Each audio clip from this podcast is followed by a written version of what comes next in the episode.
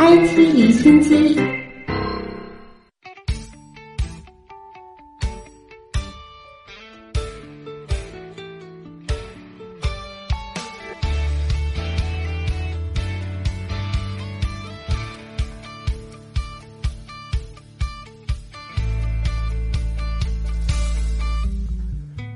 IT 离心机关注科技热点。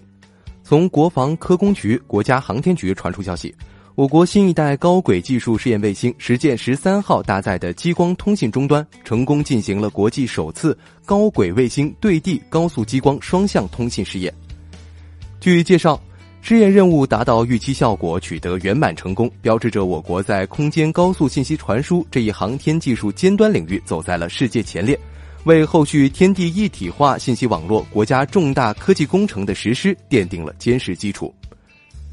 卫星激光通信具有通信容量大、传输距离远、保密性好等优点，是建设空间信息高速公路不可替代的手段，也是当前国际信息领域的前沿科学技术。尤其是高轨星地激光通信技术，技术难度极大，是当前各国竞相开发的热点。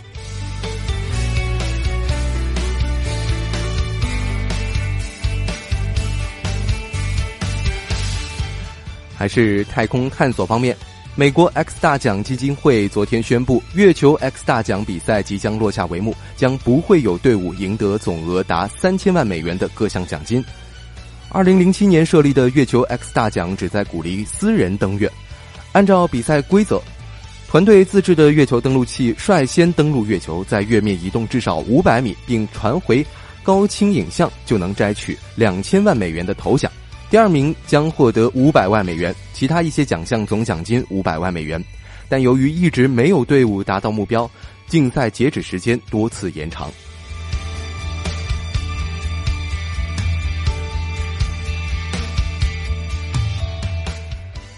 俄罗斯载人航天系统总设计师、能源火箭太空公司第一副总经理米克林昨天介绍说。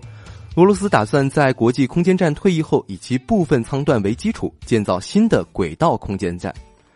国际空间站始建于一九九八年，是以美国和俄罗斯为主，日本、加拿大、欧洲航天局成员国和巴西等总共十六个国家联合参与的国际合作项目，总投资超过了一千亿美元。按目前计划，国际空间站将运行到二零二四年。据报道，俄美双方目前正在探讨将国际空间站运行期限延长到二零二八年的可能性。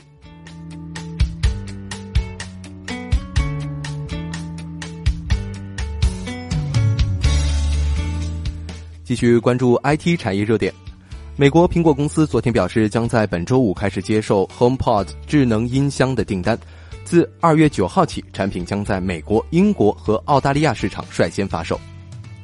亚马逊和谷歌两家公司比苹果更早的进入智能音箱市场。亚马逊是在2014年推出智能音箱 Echo，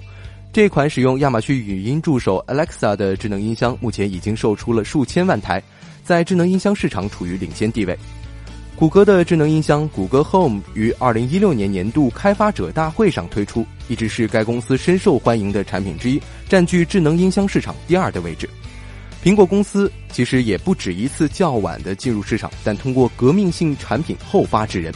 因此业界对苹果智能音箱的表现充满期待。据苹果公司发布的数据，目前 Siri 已经在全球超过五亿个设备上使用，大量使用苹果操作系统和语音软件的用户将有助于苹果智能音箱的推广。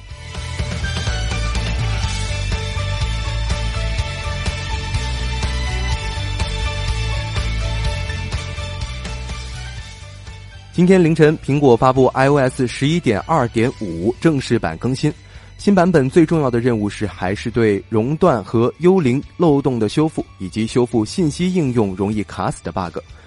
另外，新版本还支持 HomePod，并加入了使用 Siri 朗读新闻的功能。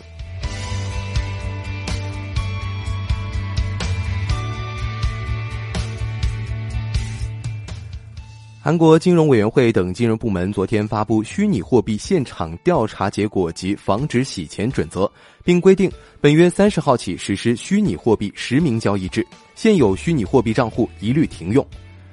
韩国金融服务委员会副主席在新闻发布会上表示，将禁止当地加密货币交易者在他们的虚拟货币兑换钱包中存入资金，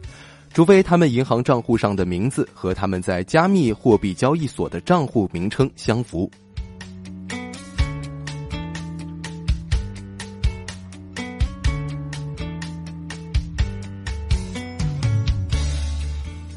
家乐福近日宣布了2022转型计划，称法国总部将采取自愿离职方式裁员，裁员2400人，同时关闭273家迪亚超市。未来五年，家乐福将转投35亿美元发展线上商店业务。与此同时，家乐福昨天发布公告称，腾讯、永辉和家乐福中国签署了协议。据了解。家乐福中国和腾讯达成了初步战略合作，将在数据、零售、移动支付、店内体验等方面进行合作。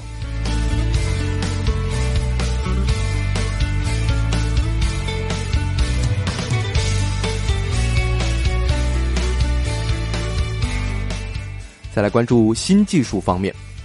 波士顿咨询公司近日在达沃斯年会上发布了一份报告，说未来八年全美国有一百四十万个工作岗位被机器人和算法取代。其中百分之五十七是女性。这份报告还说，以后先要实现男女平等更难了。部分原因是因为许多工作仍然严重依赖于某一性别。作为一个例子，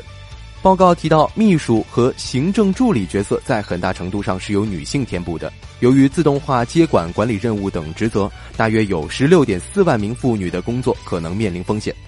不过，报告也说了，在没被取代的员工中，女性工资的增长率。为百分之七十四，男性为百分之五十三。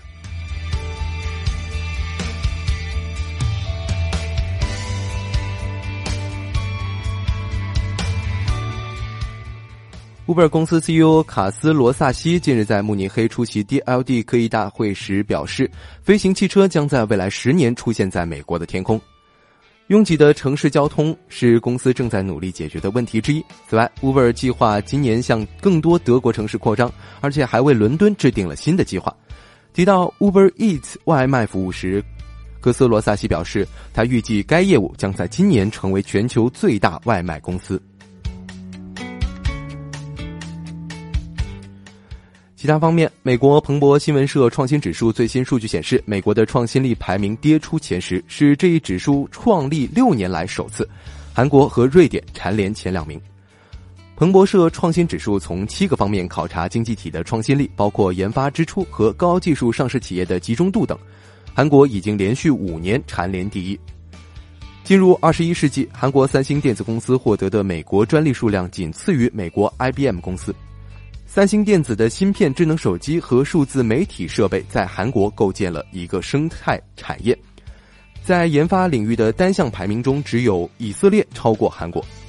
得益于更多理工专业毕业生进入劳动力市场以及高技术企业获得的专利数量增加，中国内地的创新力排名提升到第十九位。